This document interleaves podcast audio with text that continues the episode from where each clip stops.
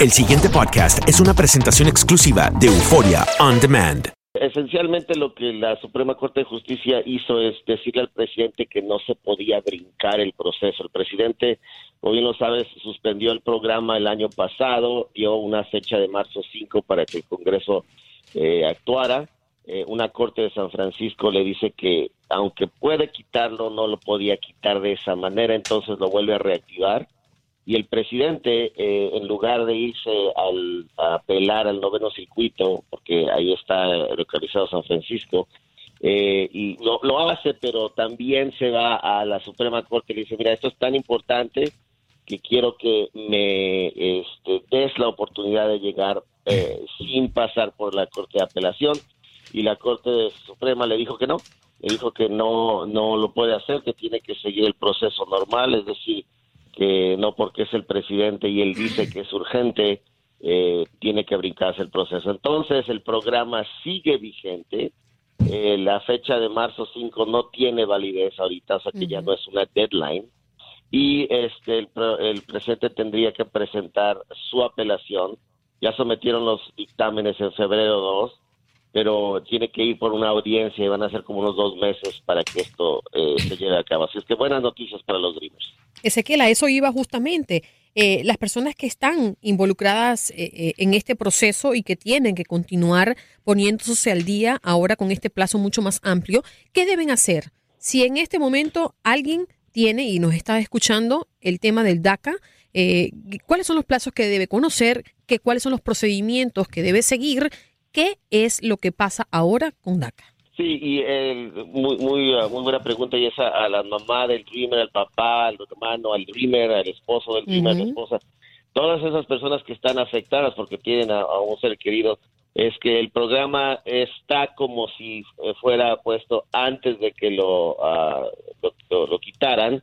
La única cosa que no sigue es que personas que nunca lo tuvieron no pueden aplicar. Es decir, si hace un año tuviste el DACA y tú, tú como Dreamer nunca lo renovaste, por cualquier razón, todavía lo puedes renovar, siempre y cuando tuviste tú el DACA y lo renovaste o, todavía lo tienes y va a caducar, tienes que seguir el proceso normal y son 150 días antes de que caduque tu tarjeta lo puedes hacer. Entonces, eh, eh, eh, se, usó se usaba la cifra de 800 mil Dreamers, Ah, luego bajó, ah, por ahí usaron ustedes 700 mil, eh, la Casa Blanca está usando 600 mil eh, y algo, ah, y lo que es cierto es que el presidente, el, el presidente de, la administración del, presidente Trump, el general Kelly, dijo que, bueno, los Dreamers no estaban aplicando por, por flojos, por desidia, etcétera.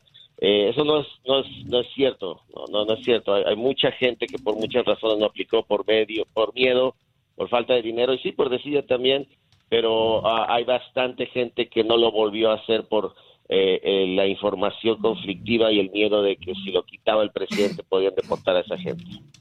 Eh, Ezequiel, este, ¿qué diferencia hay entre el, el Dream Act o, el, los eh, soñadores, los Dreamers, y el DACA?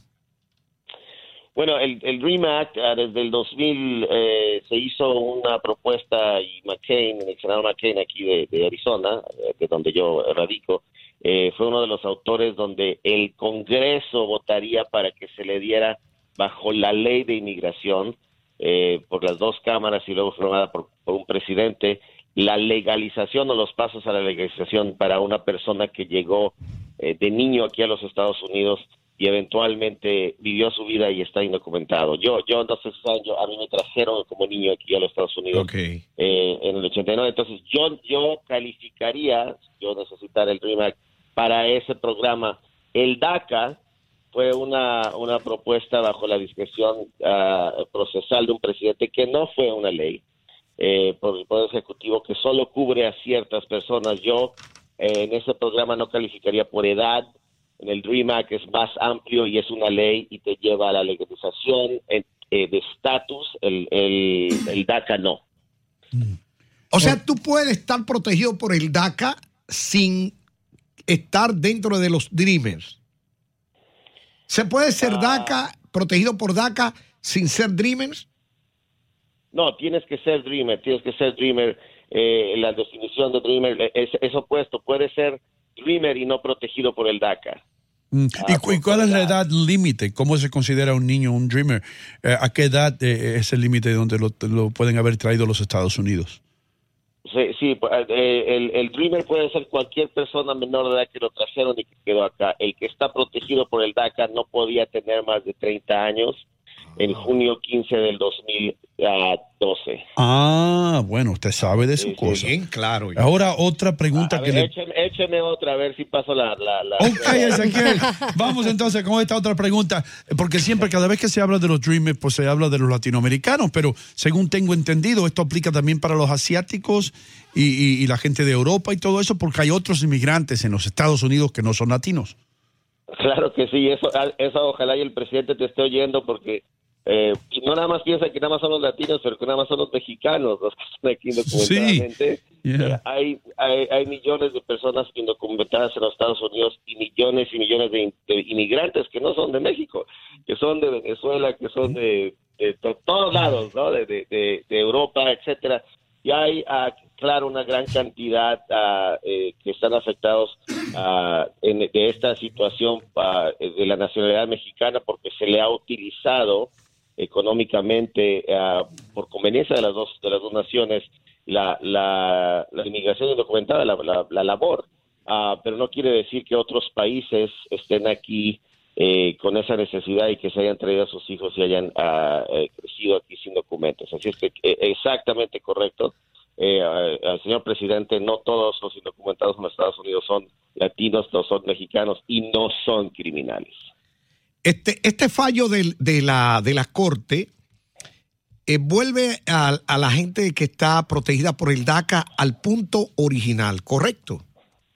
Correcto, les da un- le da más oxígeno, le quita presión a los a los demócratas para vender eh, los cuatro pilares del presidente que quiere para una reforma y al presidente eh, bueno también le quita fuerza y la palanca para poder presionar a esos demócratas. Ezequiel, pe- perdona que, que te haga tantas preguntas, pero en tu co- condición de abogado aquí en los Estados Unidos, yo soy abogado, pero de la República Dominicana. Fíjate, nosotros tenemos jurisdicciones, competencia territorial. Entonces, hay, hay algo, aparte de la competencia territorial, de acuerdo a tu nivel jerárquico, el presidente tiene una jurisdicción en todo el territorio de los Estados Unidos, ¿correcto? ¿Quién Correcto. representa el Ejecutivo por cada estado? ¿Quién es la aquí- autoridad?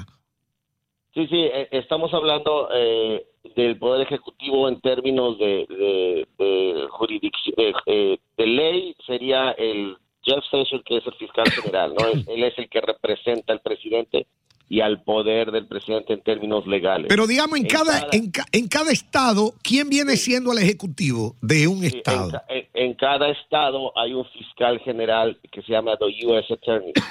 Entonces, aquí viene mi, Sí, dígame. mi pregunta es esta. ¿Cómo es posible que un dictamen del presidente, en este caso un decreto, una acción ejecutiva, que, que, que tiene una jurisdicción muy alta porque viene de- del, del jefe de la administración pública, la pueda tumbar un juez de un pueblito?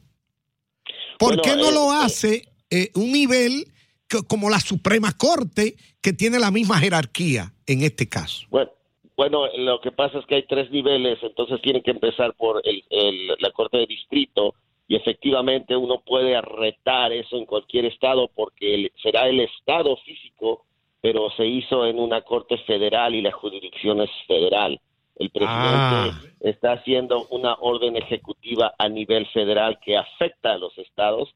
Entonces, no nada más está en San Francisco, en el pueblito de San Francisco, como lo dices, pero a, a también en un pueblito de, que se llama Nueva York, también este se, se hizo una demanda y también ese ese juez, y para mí es más fuerte que la que hizo este juez de Nueva York, donde usa la palabra restaurar el programa que también en su en su dictamen dice que podría también USCIS aceptar aplicaciones nuevas a menos que no quieran entonces USCIS publicó no vamos a agarrar aplicaciones nuevas pero sí tenemos que agarrar las aplicaciones de renovación Es un abogado. No, esta es la La pregunta. reina pepiada. Ah, eh, la reina Pepia esa es la que me va a Correcto. regañar mi suegra ok, va- Ay, ay, ay. Vamos a suponer que, que alguien indocumentado está trabajando acá y, y tiene un número de ITIN, porque se puede obtener un número de ITIN y no tener los documentos, ¿correcto?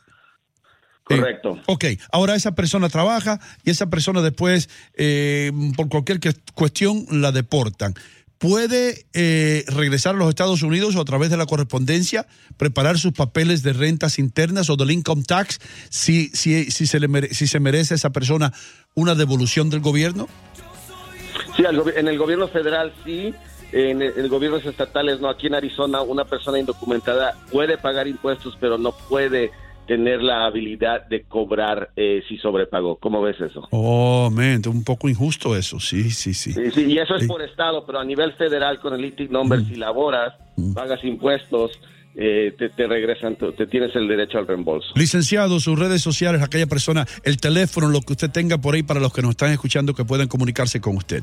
Sí, es a- arroba Hernández Global, es nuestro Twitter, nuestro ah, Facebook y también al 602-314-1002. El pasado podcast fue una presentación exclusiva de Euphoria On Demand. Para escuchar otros episodios de este y otros podcasts, visítanos en euphoriaondemand.com.